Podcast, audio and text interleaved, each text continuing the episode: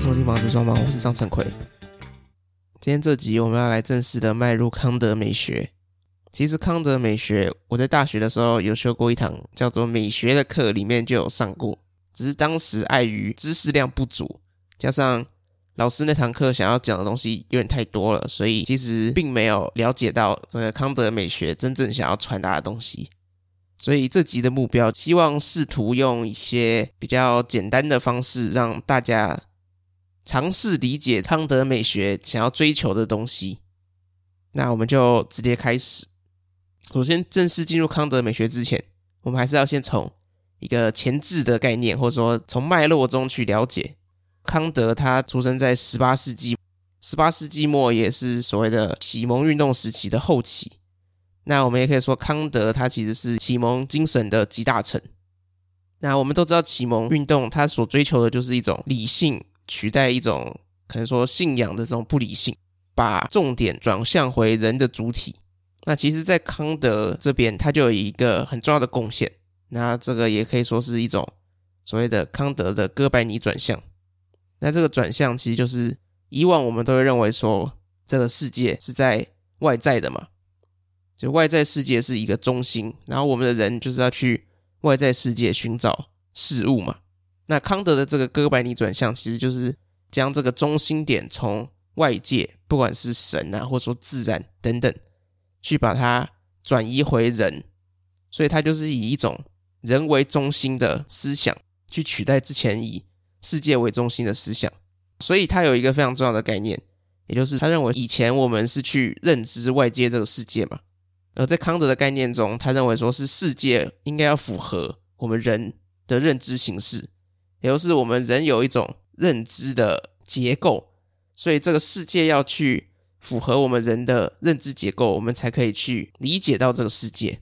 所以这个其实一个非常重要的一点，也是一个非常重要的转向。而这个转向其实就可以某程度上代表了一种启蒙运动的精神嘛，因为启蒙运动的精神就是强调理性嘛，强调人。那把这个例子放在美学身上的话，其实就是我们之前都会一直想要去在外界，不管是在神那里，或说在自然那里去寻找到什么是美。我们认为美是一个存在的东西，就是它可能好像是在外界的，是一个客观的，我们要去找它。所以其实当时在上大学的美学课的时候，那个老师也一直会讲什么是美，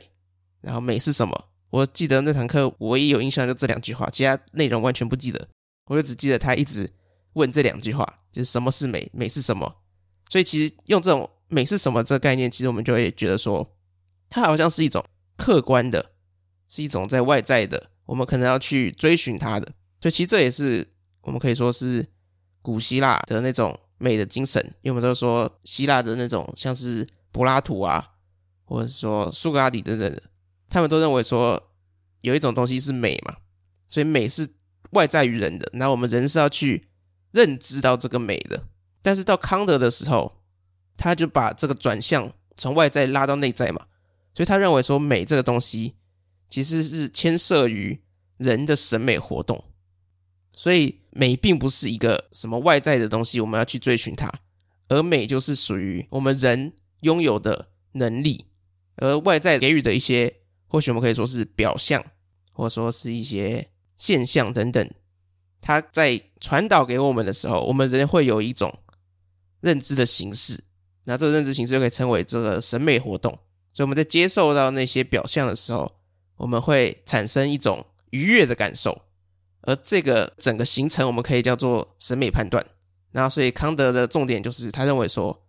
美应该是属于人的一种能力。而不是一种属于客观的外在的东西。那再来，我们可能还要有第二个前置概念，要让大家先理解一下，就是刚刚有讲到康德所谓的美嘛，那我们就要知道康德所追求的美跟我们现在一般大众所认知的美的差别。所以就有两个词要先让大家可以理解一下，也是所以康德整个哲学，不只是他的这个美学，就包括他前面的。纯粹理性批判跟实践理性批判都有运用的这个最重要的一个部分，也就是鲜艳跟惊艳这两个词的差别。那可能比较直观的就是经验这个词，大家都知道嘛，就我们日常在做的事情，我们都是在经验这个世界嘛。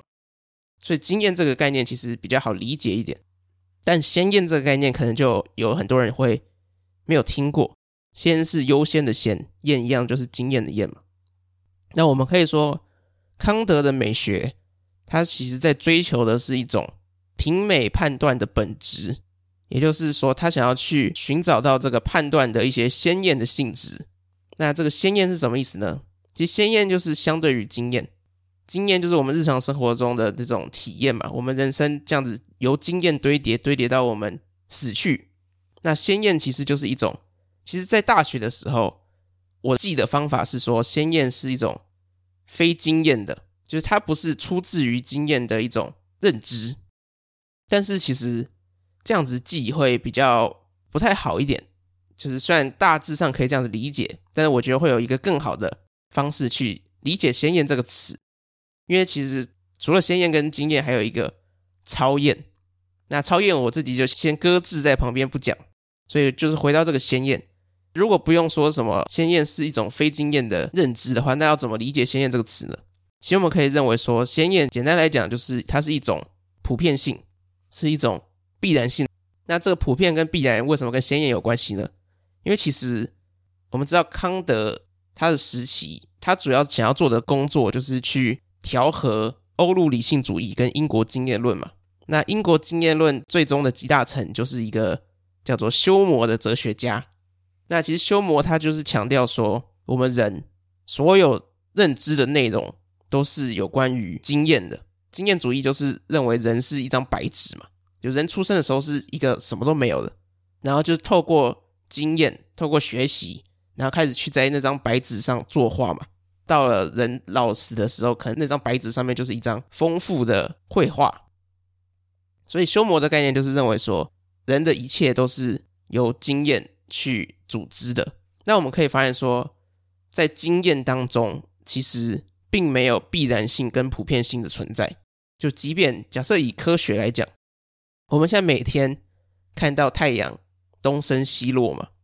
那这个每天的东升西落就代表着这个太阳必然会东升西落吗？其实是不一定的。所以在科学当中，我们都只能找到一种我们可以说是豁然性的无限值，就它可以把这个豁然性推展到最大，但是它不能是必然的。你不能说太阳一定会这样子，只能说你。活到现在，目前你所经验的每一天，太阳都是从西边升起，东边降落。哦，不是，东边升起，西边降落。所以在自然当中，或者说在经验当中，我们其实并没有这个所谓的必然性跟普遍性存在。所以“先验”这个词就可以把它理解为，它是一种非经验的，因为它是一种必然的，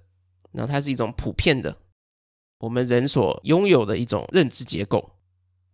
所以这里讲到休谟，我们就可以再回到美当中。就现在大家对于这个先验跟经验有一些基本的认识之后，我们就可以来看一下这个康德跟休谟对于美的差别。休谟的美学其实也算是当时非常重要的一个环节，只是可能比较多人会不知道休谟有美学这件事情。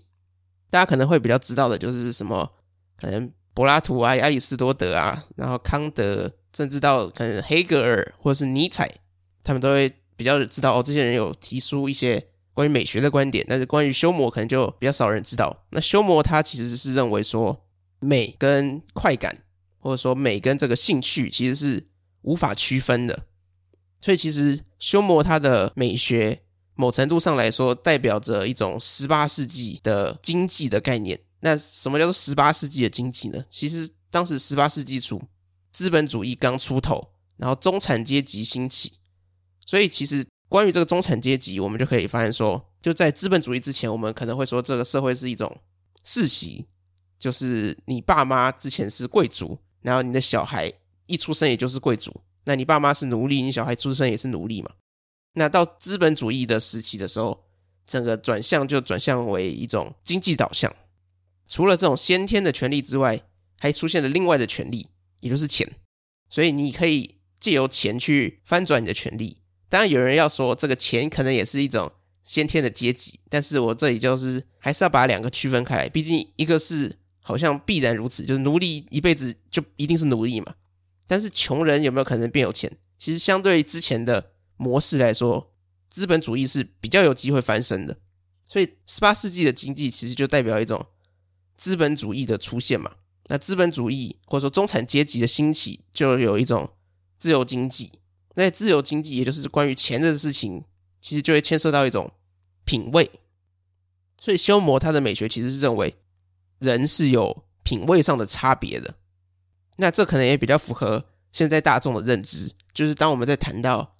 可能美食啊，或者是我们谈到音乐，我们谈到艺术，或者是甚至是我们谈到兴趣，就之前可能很多人会很喜欢炒一个事情，也就是可能在华交友软体。然后你可能会看到一些兴趣，就是交友软体不是都要选兴趣吗？那你就会其实会有一种潜藏的概念，去认为说这个兴趣有所谓高下之分。就哦，你喜欢打电动，跟可能你喜欢去看展览，或者说你喜欢打棒球，跟你喜欢打网球，其实我们会认为说这些兴趣是有品味上的高低的。当然，也有人认为说兴趣是无高低的嘛，就只有多样性，没有所谓的高低的问题。那反正修魔就认为说品味是存在的，所以既然有品味的话，我们可能就会认为说有某种关于美的客观标准。因为假设你今天要品酒嘛，那一定有一种客观的，就是这个酒怎样是好喝的标准。然后越接近那个标准的人，他的品味就越高嘛。所以其实这样子只设了一种客观品味的存在。所以其实，在修魔的美学里面，因为他认为美跟快感是无法区分的嘛，所以对于修魔来说，他的天堂，也就是他觉得最美妙的地方，应该充斥的东西，就是所谓的美酒或者是雪茄等等的这类东西。那其实，在康德的美学当中，康德的美学其实就可以代表着十八世纪的政治，因为刚刚说修魔是代表十八世纪的经济嘛。那康德的美学，它其实就是一种，因为十八世纪的政治就是一种启蒙运动的精神嘛，是一种人的转向，或者说我们要说它是一种知识论的转向，所以我们就要去寻找说，我们人能知道的东西是什么？因为以往是东西在外面嘛，我们人是追寻嘛，现在是转向一个知识嘛，所以我们人的知识的边界到哪里，我们就可以认知到哪里，所以我们要追求的是人能知道什么？所以刚刚前面有讲。康德他想要去寻找的是一些有关于品美判断的本质的一些鲜艳概念。那我们刚刚也有讲，鲜艳概念就是必然跟普遍嘛，所以他想要去寻找的并不是由经验组成的这个美，而是由普遍性跟必然性所组成的这个美的条件。那普遍性跟必然性就是指大家都会觉得它美嘛，因为如果我们讲品味，就是美跟快感，如果是无法区分，像休谟这样讲的话。其实我们就会认为说，这个美可能某程度上牵涉到一种主观性。就我觉得美的东西，你不一定觉得美。像是你喜欢喝酒，你觉得这个酒很好，但我我不喝酒的人，我就不会去体验到这个酒，我不会觉得这个酒是很美好的嘛。只在康德里面，他所追求的就是一种必然性嘛，是一种普遍性嘛，所以他就会认为说，这个美应该是要大家都都觉得它是美。然后所谓康德的。美学，它的美学，如果我们先以一个最大的框架来讲的话，他认为说美是令人愉悦的，让人感觉到开心的东西，那个东西就是美。好，接下来我们要进入到这个可能比较多人会知道的，也就是这个康德美学的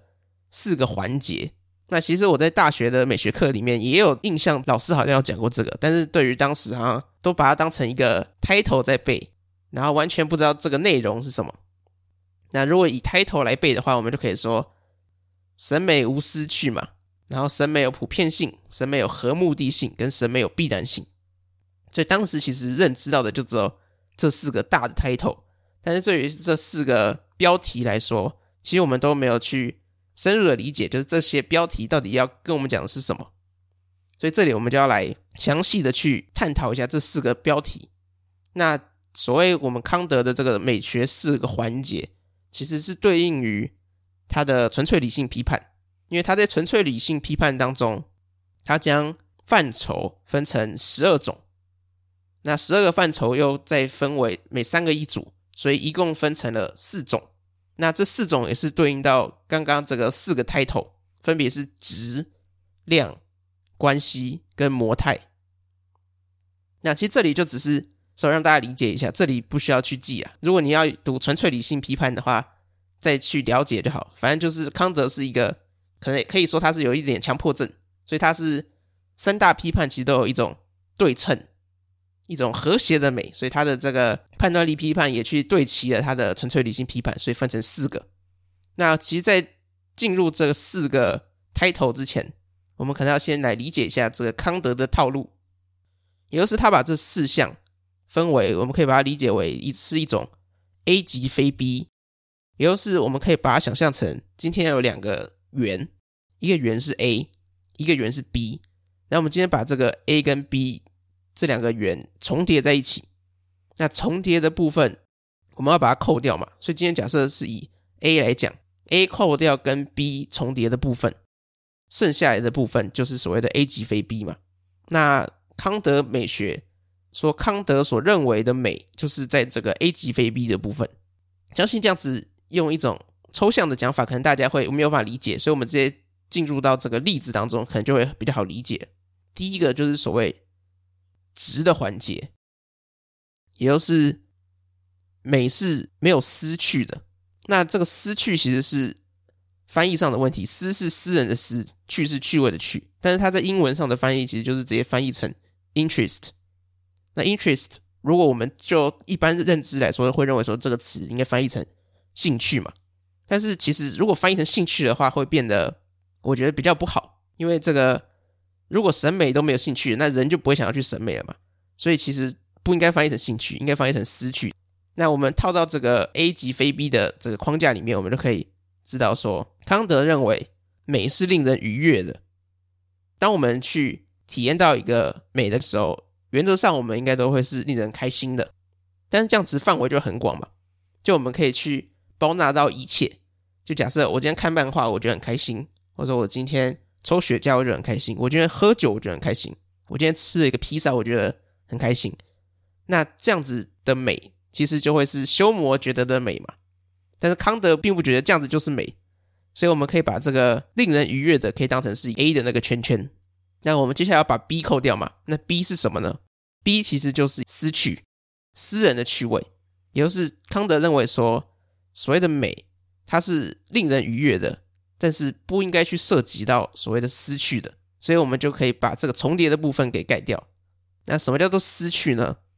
其实像是可能喝酒啊，或者是说什么吃披萨等等这些，很明显就是私趣嘛，因为它是涉及到对象本身的。就是我今天想要去吃披萨，或者说需想要去喝酒，其实是因为我觉得那样会很爽嘛。那我吃披萨可能是。为了爽，或者说为了吃饱，那喝酒可能也是相对的概念，或是其他的。假设我今天说，哦，有一个可能女生很漂亮，那其实这个判断，当然它也有可能是一个单纯的美的判断，但是它也高几率可能会带有某种私趣，就是它可能是一种，就可能哦，我好想要跟那个漂亮的人怎么样怎么样等等，所以它其实就是一种。涉及私人兴趣的部分，那康德其实就认为说，这种涉及私人兴趣的，因为我们需要去寻找的是一种鲜艳的概念嘛。那鲜艳它就是要撇除掉经验嘛。那如果你有这种私人的经验来说的话，其实它就不会是一种普遍的嘛，因为你是私人的，那不代表别人也会觉得你喝的酒好喝嘛，或者说你吃的东西好吃，你觉得的那个漂亮的人是漂亮的。所以康德的第一点，也就是这个美，它是令人愉悦的，但是并不涉及失去，或者说不涉及存在。什么叫做不涉及存在呢？其实就是认为说，康德认为品美，然后你品的是那个所谓的美的表象嘛。假设今天有一个画，那这个画你并不涉及它的内容，你只涉及这个画的表象。因为当你去涉及内容的时候，其实你就某程度上来说的失去存在，所以这个画存不存在其实并不重要。因为我们说这个表象，它是一种假设，我们可以说它是由物体所给出来的，但是我们并不能确认那个物体存不存在，而那个物体存不存在其实也不重要，只要那个表象存在就好。所以我们就是去品味那个表象，品味表象这个整个认知能力，并不涉及那个物体的存在与否。那这就是康德的第一点：美是令人愉悦的，但不涉及失去或存在。那第二点，也就是量的环节。那量的环节，我们可以把它认为说是美是普遍令人愉悦的对象，但是不涉及概念。所以这里又有一个 A 跟 B 的圈圈嘛。A 就是美是普遍令人愉悦的对象，那 B 就是概念嘛。所以我们要把 B 的那个圈圈给扣掉，所以就会变成说美。不是概念，但却能普遍的令人愉悦。那这是什么意思呢？其实第二点跟第四点应该要一起讲，因为第三点其实才是康德美学中最难理解的一个部分。所以我就先把第四点的标题也都先讲出来，那再跟第二点一起去处理。那第四点其实就是美不是概念，但却能必然的愉悦的对象。所以其实我们发现，刚刚我有提到说，这个鲜艳的概念其实就是。普遍跟必然嘛，那这个普遍跟必然刚好就是坐落于康德的第二点跟第四点，那他们对应的这个 B 都是概念，所以他认为说美应该是一个普遍且必然令人愉悦的对象，但是他们同时不涉及概念。那这是什么意思呢？我们先从普遍性这个开始讲，也就是康德认为说，当今天有一个东西它是美的的时候，原则上来说应该要。记得这个应该是很重要，应该要每个人都觉得它是美的。但是我们要先理解康德的美学，它其实是建立在一种主体性之上，因为我们刚好说这个评美判断是涉及于个人的嘛，所以它其实是主观的。康德有特别强调说，他的美学是一种绝对的主观的，它完全不涉及任何的客观或者说客观性。所以我们刚刚在第一点有讲到，它不涉及存在嘛，因为你那些东西。存不存在跟我没有关系，那它只涉及一种完全主观的判断。但是以往我们在分别所谓的主观跟客观的时候，我们都会认为说主观那就会有很多的差别嘛，因为你有你的想法，我有我的想法，那主观就是一种很难普遍的概念嘛。我们会认为说客观的东西才是比较好普遍或者比较好必然。那康德认为说。审美是绝对主观的，那这里就会出现大家第一个疑问，就是所谓的那这个绝对主观的东西，它要如何达到普遍性呢？康德认为说，人就我们每个人虽然都不一样，但是我们都是人嘛，我们都具有理性的能力，所以我们都有差不多的认知结构。那在有差不多的认知结构的前提之下，其实我们在去认识到同一个美的事物的时候，我们人应该是同时会认为说那个东西是美的，我们也会认为说其他人应该也要觉得它是美的，因为我们觉得其他人也是一个具有理性认知能力的人，跟我其实是不会差别太多的，所以其他人应该也会觉得那个是美的。我们这里可以说这个能力叫做人的共同性，或者说人的一起性。一起性的翻译就是 togetherness，或者说一种共感。所以，其实我们在一个审美判断来说，我们并不能必然的确定其他人跟我的判断是绝对一样。就我们没有办法说你一定觉得这个也是美的，但是我们可以因为人有一种共同性，或者说有一种共感，因为我们都是具有理性能力的人。所以我可以觉得，所有的人看到这个东西，假设是一幅画，所有的人看到这幅画，应该都要觉得它是美的。这是建立在一种人类的一起性之上，就每个人应该都要有的品味，或者说是品美能力。那必然性其实也是一样的概念嘛，就是每个人都要必然的认为这个东西是美的。所以这里就会形成了一种很奇特的部分，也就是康德最主要的贡献。就是它综合了所谓的主观跟所谓的客观，因为我们一般会说审美就是分成主观的，主观的那就是没有什么好讨论的嘛，因为你觉得美跟我觉得美都不一样，然后也没有必要一样，因为大家都是主观的就好。那客观的就认为说有一个共同的，可能是外在于我们的美，那我们要去追寻它，然后每个人应该都会觉得那客观的美是美。那这里康德就认为说，审美判断是绝对主观的，但是它有有某种客观性存在。所以其实这就是康德的美学最主要的功效，就是他去综合了这个所谓主观跟客观的这个审美判断。好，那接下来是处理掉这两个选项的 A 嘛？那我们接下来要处理二跟四的 B。那他们的 B 是一样的，也就是美不是概念。那这个不是概念，其实就跟康德的哲学有非常重要的关系。就康德认为说，美它是一种感受的能力。那在这个感受的能力的前提下，感受是不涉及我们所谓的理性判断的。所以概念是属于理性判断才拥有的产物。所以当一件事情是建立在感受之上的话，它不应该有概念。所以今天我们假设看到一幅画，我们需要去做的事情，并不是知道那幅画想要去传达什么概念给我们，或者说那幅画里面画了什么哦，画了一棵树啊，画了一个人啊，这些都是属于概念。我们可以把概念简单理解为一种名词，就名词就是为了去传递概念嘛。因为没有一个名词，我们就没有办法去理解我们现在理解的所有东西嘛。像是手机，它是一个概念，它是一个名词嘛。钱包啊，水壶等等的。所以康德认为说，美它并不是这些概念，我们并不是去运用我们的理智去做一个审美判断，而是完全的是去运用感受来去做我们说这个审美的标准。所以美是不涉及概念，但这样子讲可能还是会比较抽象一点。所以我们可以进入这个第三点，就刚刚一二四其实都已经有带到了嘛，就是美是无私去的，但令人愉悦的。然后美不是概念，却能普遍的令人愉悦；美不是概念，却能必然的令人愉悦。那所谓的第三点，也就是康德美学当中最多人会有疑问的，也就是最难理解的一个部分：美是合目的性，但不存在于目的的想法。那这个 A 且非 B 的概念，可能就有很多人有问号，就是诶，刚刚这个 A 跟 B 是不是讲了一个好像一样的东西？那其实它是不一样的。我们的 A 是。合目的性，那我们 B 是目的，所以美是一个对象具有合目的性，但是它没有目的。当然，目的这个词可能大家就会有一个简单的概念嘛。但是合目的性是什么东西呢？其实我们可以把这个第三点去牵涉到所谓的形式主义，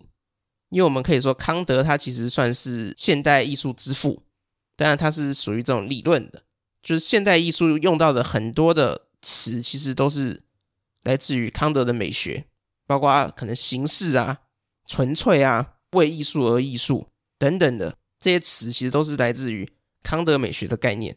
那这个合目的性，其实就是当我们在去欣赏一幅画的时候，或者说欣赏一个自然。假设今天看到一片花园，那这一片花园，假设我骑脚踏车经过，那我看到这片花园，那我就是产生了一种愉悦的感受。但是我其实并没有目的的，我没有想要去把脚踏车停下来，然后走下去。可能摘一束花回去送人，或者是说走下去去可能拍照 po 到社群上面等等的，这些都是目的性。在审美判断的时候，其实并不干涉这些目的，所以我就是只是单纯的骑脚车过去，然后被这个一大片的花给感动到了，所以让我有一种愉悦的感受。而这种愉悦的感受，它只涉及到对象的表象，也就是所谓对象的形式。所以它并不涉及内容，我并没有想要去拿那些花做什么。所以在这种没有一种目的的情况下，它好像又显示了一种潜藏在里面的一种目的性。所以我们就会说这个叫做合目的性。那我刚刚有说这个合目的性，它是牵涉于所谓的表象，所谓的形式。那这个形式其实就是现代主义艺术最重要的一个部分。当然，如果这个要另外讲的话，可能可以再用一集来讲这个现代主义的艺术。所以这里就是大概带过去一下，就这个现代主义的艺术，我们也可以说它是一种形式主义。当然，康德他的形式主义的美学，相对于视觉艺术来说，它其实更适合运用于音乐，因为我们说音乐它其实就是一种完全形式的嘛，你没有办法在那些音符当中找到一个概念存在，那些音符它本身并没有概念嘛。音符就只是一个旋律，那这种音乐的艺术，我们也可以把它简单分成两种。那这两种其实也可以相对应到艺术里面了。一个是所谓完全形式主义的音乐，我们就可以说它是一种绝对音乐。那绝对音乐其实就是我们一般所认识的这种，可能古典乐其实有比较多是一种属于绝对音乐的。那另外一个相对于绝对音乐的，我们可以说它是一种浪漫主义式的。浪漫主义是相对于形式主义，它就是想要表达一种概念嘛。它同样也是以人为中心，这两个其实是某程度上来说，他们的出发点是一样。但是浪漫主义它就是想要表达，不管是人的情绪，或者说我今天碰到了什么事情，它其实是想要去传达一个概念。而浪漫主义的音乐其实就可以称为标题音乐，也就是它有一个标题存在，而那个标题某程度上来说，就是想要去影响这个大家去听音乐的这个感受。所以，以视觉艺术上来讲，绝对音乐其实相对于艺术，可能就会是一种极简主义。因为我们可以知道说，极简主义很多的作品其实都是 untitled 嘛，它没有一个标题存在，它完全是一种纯然形式的。不管是极简主义绘画，或者说极简主义雕塑，你们都可以看到说，它其实并没有去涉及任何的概念存在。你可能就看到一些长方形、正方形等等的一些几何图形。或者绘画来说，可能像是硬边绘画，或者是说抽象表现主义，他们其实都是一种纯粹形式的极端值。像硬边绘画，你可能就会看到那个绘画里面就是单纯一个色块，可能这整张画布里面就是红跟黄，或甚至只有红。那可能没有学艺术的人去到美术馆去看到这些绘画的时候，就会满头问号，就想说啊，这个我也可以画，那为什么要你画？而且为什么你画了会红？其实就是当我们想要把绘画走到极致、走到纯粹的时候，走到纯然的形式的时候，最终必然的走向就是会走向这种只有色块，或者甚至是所谓的色块加上笔触，像是抽象表现，最多人可能知道的就是帕洛克嘛，他的整个绘画上面就只有所谓的滴流法，就是去撒那个颜料嘛，然后完全没有牵涉到任何我们可以去做分辨的一些概念。就我们没有办法去在抽象表现，或者说在硬边绘画里面去找到哦，这个是在画人，哦，这是在画风景，这些概念是被完全去除掉的，留下来的就只有纯粹的，我们可以说它是纯粹的绘画性，或者说纯粹的绘画形式。而这种概念，我们又可以说它是一种形式自律。那自律这个词其实牵涉到康德的实践理性批判，也就是他认为说有一种叫做道德律，但是这里就不讲了，因为那个又是一个。很深奥的部分，那个可以另外再讲。所以这个形式自律，自律这个词就是不涉及外界嘛，你要去管好你自己，这个叫做自律。所以形式自律就是形式管好形式自己，所以它就不涉及其他东西。所以这里为什么会讲到这个为艺术而艺术？其实就是因为艺术它应该要去只管艺术，所以相对于这个为艺术而艺术，可能就是为社会而艺术嘛。就是你艺术应该要有一种目的性，你要用艺术去改造这个社会。所以，这个形式主义的艺术就是一种形式自律。那除了刚刚讲的一些关键字之外，还有另外一个关键字，也是现代主义所推崇的，也就是艺术天才。就我们会认为说，天才好像在这个世纪来说比较少出现。哎，以前好像怎么这么多天才？至少我们在读一些历史，或者读一些书的时候，我们都会看到说，有些那种真的好像是天才人。但是为什么这几个世纪，明明人应该是要越来越聪明？但是为什么这个天才却越来越少？其实就跟这个我们所推崇的价值观也有某一程度的差别。我们这个世纪其实已经并不太推崇所谓的天才的出现，而是一种合作。所以这合作就是一种后现代嘛，多元嘛。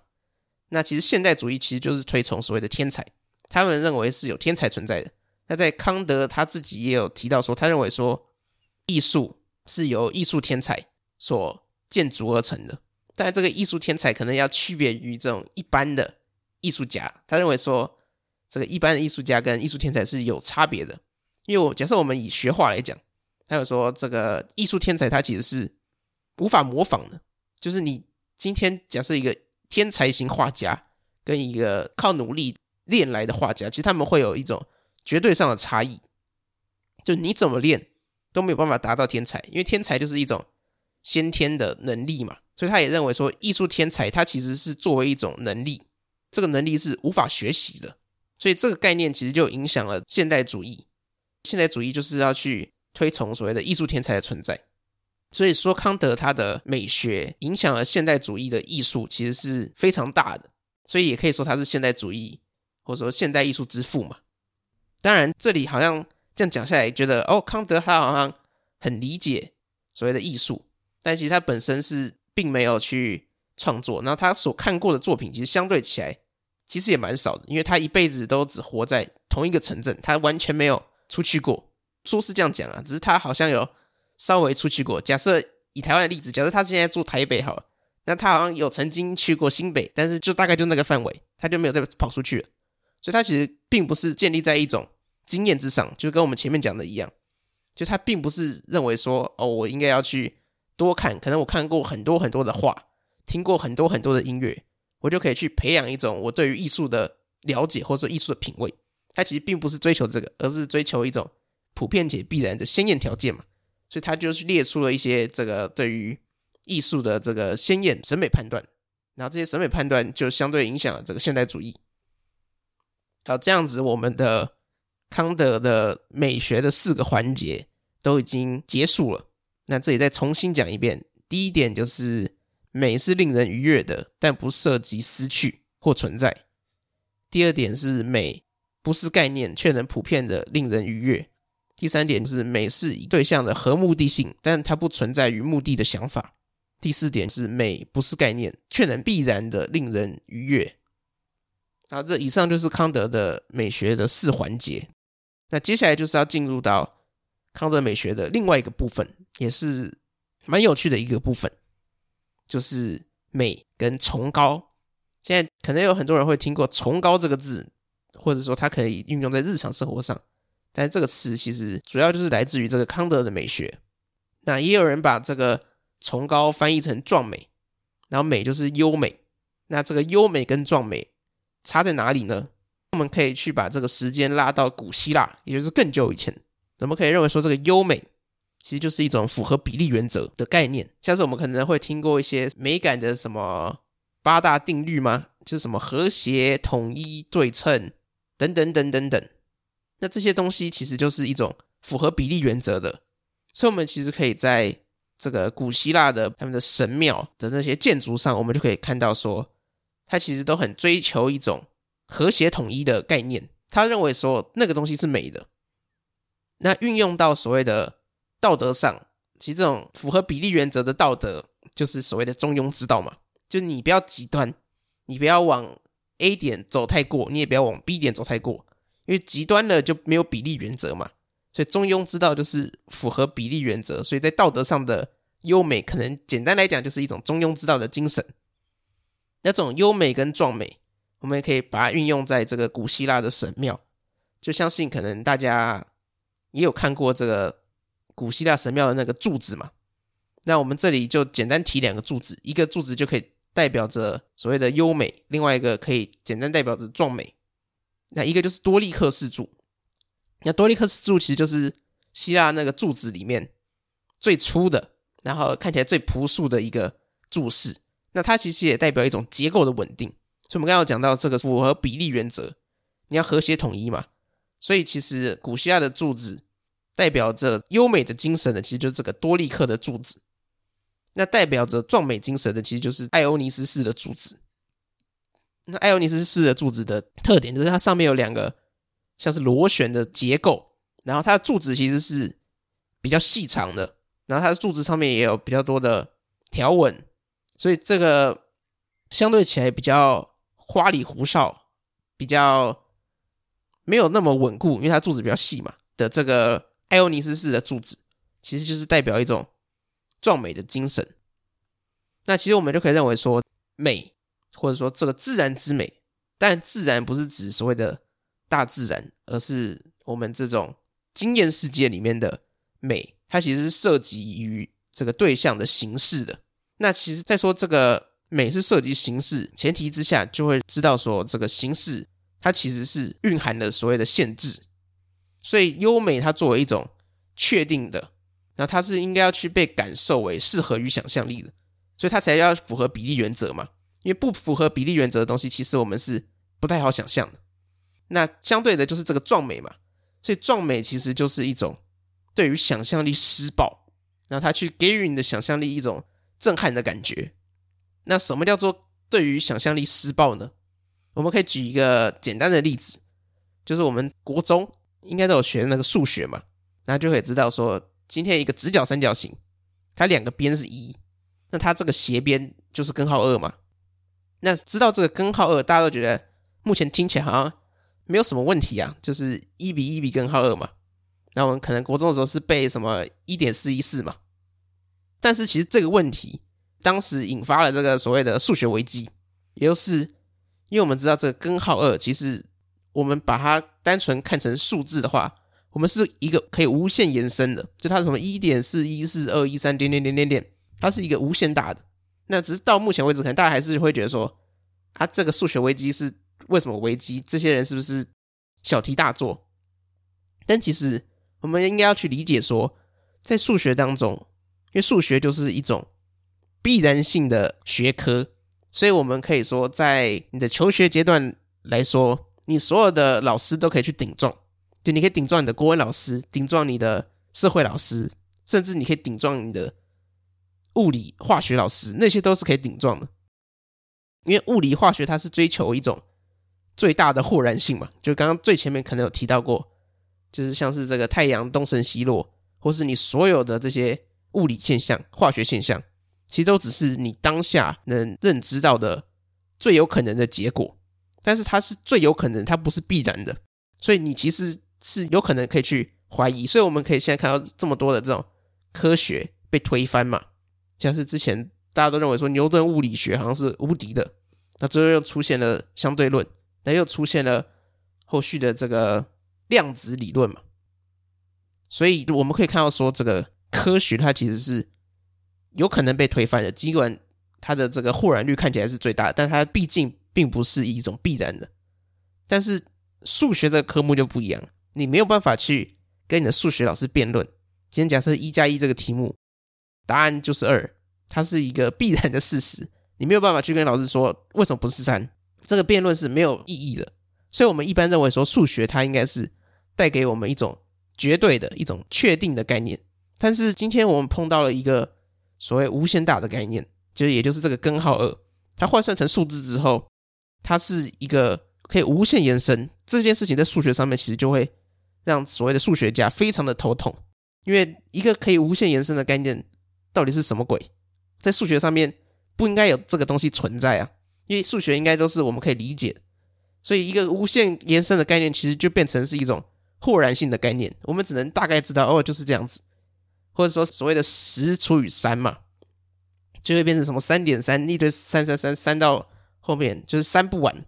所以，其实这种简单的例子就可以让大家理解说，它不符合你的想象力了，因为它是一种无限的，人的想象力是有限的嘛，是作为确定的嘛。所以，这个壮美的概念，其实它是一种给予你想象力震撼。当然，讲到这个数学危机，他们最后怎么解决的呢？其实就是他们用一个祭坛，然后就杀死了一千只牛，然后就解决了这只数学的危机。所以，这个强迫于你的想象力的概念，也就是跟这个优美所对比的。所以，崇高的概念可以理解为它是一种不和谐的、无法概念化的。就当我们刚刚想到这个根号二，那你一直想，你永远无法追寻到它的尾巴的时候，你其实就会很焦虑嘛。那我们也可以认为说，崇高它是作为一种情绪，一种感觉，然后在这感觉中，你的愉悦暂时被压抑，然后随之而起的是一种更强的生命力。所以，其实在这个崇高的概念里面，我们还是有愉悦的哦，只是我们愉悦在当下的时候是被压抑住的。崇高的概念，我们最多人会举的就是像是大山大海，或者说星空。就今天我可能看到一整片的海洋。或者说一整片的星空，然后我就觉得哇，这个体验太崇高了。但是有一点可能需要强调的，也就是我们这个崇高的概念，它是属于感受或感触的领域，所以它并不去牵涉到这些感觉对象，也就是它并不属于这个所谓的大山大海或者是星空。所以你不能说崇高属于星空，因为主体性是放在人身上嘛，这一直都是康德最重要的部分。所以我们会说，这个崇高的感受其实是属于人的，那只是这个大山大海或者说这个星空，它好像透露了一种崇高的表现，但是我们不能把这个崇高性归属在这些对象之上。而且，如果我们再以另外一个，也就是康德的概念来区分的话，优美其实就代表着一种表象嘛。刚刚前面一直有讲到这个“表象”这个词，那崇高我们就可以把它理解为是一种物质身的感受。那物质身这个词要解释又要花很长的篇幅，所以这里就大概讲一下。在康德的哲学当中，物质身是不可知的，所以其实我们可以说，这个崇高的感受是由物质身带来的。物质身是不可知嘛，所以我们就不能把这个感受归属到物质身，我们就只能把这个感受归属到自己。所以崇高的感受是指牵涉到你个人的。所以当我们今天看到一个星空，或者说看到一片大海的时候，我们就会发现说，在这个星空面前，我们就会被压抑住嘛，然后我们就会产生了一种很强烈的生命力，发现人原来这么渺小，这么微不足道。以英文来讲，他就会说这个是一个 dwarf the mind，也就是让你的心灵变成侏儒。就当你站在一片浩瀚的宇宙之前，在无限大之前，任何的数其实对比于这个无限大都是一样大的嘛。一跟一千万，跟一亿跟一兆，在无限大面前，其实相对起来都是没有任何意义的。所以它也带给人一种公平的感觉。所以站在这个崇高的感受面前。人就会被压抑住，然后就产生了一个更强烈的生命力，之后就会产生一种愉悦的感受。所以它是一种让你痛苦，因为你的想象力无法作用的时候，其实你第一时间感受到是一种痛苦，而痛苦随之而来，伴随着愉悦的这个整体的过程，我们就可以说它是一种崇高的感受。那崇高它其实又可以分为两种不同的类型，第一个就是。量的崇高，也就是 size；另外一个就是所谓的力的崇高，也就是 power。那量的崇高可能就是大家可以理解为像是刚刚的这个大海嘛，就是大海是集结了一大堆水嘛，然后变成一个看似看不到尽头的这个数量，或者说星空它也是一整片天空，你好像看不到尽头，所以这个就是属于量的崇高。那力的崇高其实就可以认知为说它是一种。强烈的感受，它同时也是让你痛苦的。那你在痛苦之后，你感受到这个力量之大，你是永远无法得到的。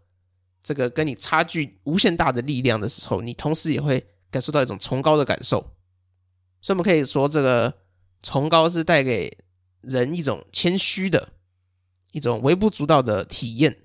但是，其实在这个崇高的时候，我们就会面临到一个反效果。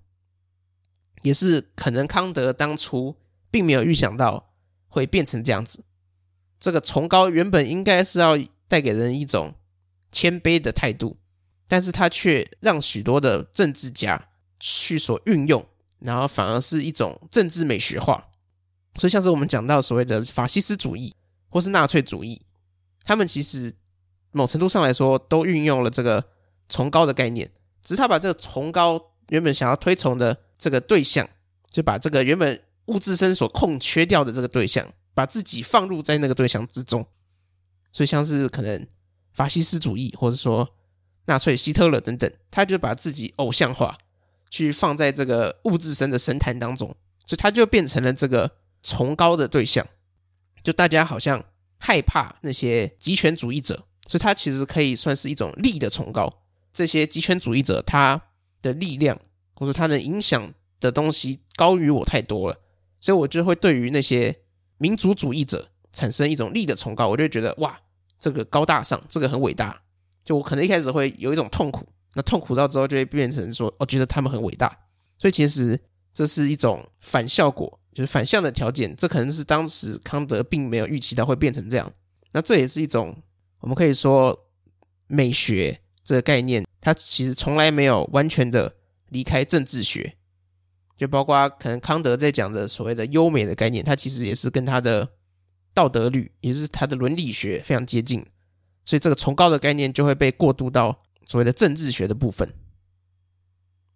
那这个美跟崇高也在尼采的部分被分为两个，一个就是所谓的阿波罗嘛，一个就是戴奥尼索斯，一个就是太阳神，一个就是酒神嘛。我在这个应该是第三集的。艺术与哲学的关系里面，其实有简单提到这两个概念，但是因为我觉得这个尼采的这两个概念是出自于悲剧的诞生啊。那我觉得这个悲剧的诞生，其实他又讲了很多很有趣的部分，所以我们可以把它再割出来，另外去讲这个酒神的概念，其实是非常的有魅力的。所以今天这集一路从我们康德美学的前置概念，一直到美学的四环节，然后再来到优美跟壮美，或者说跟崇高的对比。然后再崇高又影响到了这个后续的政治，一路这样子讲下来，希望大家可以对于这个康德美学有更多的了解。那就大概讲到这里。今天好像挖了很多的洞了，那之后就是再找机会把一些洞给补起来，像是什么现代主义的艺术嘛，那像是尼采的酒神精神等等的。之后，因为这些都是很有趣的部分，我也想要另外去处理它们。所以就期望之后可以把这些部分给录出来。那这集就到这里结束，希望大家有学到东西吗？听得愉快，愉快最重要，因为要审美嘛，不要带有目的性，不要去觉得这个应该要教你什么，就是听着爽就好。好，希望大家愉快，那就下集再见，祝大家创作顺利，Bye bye.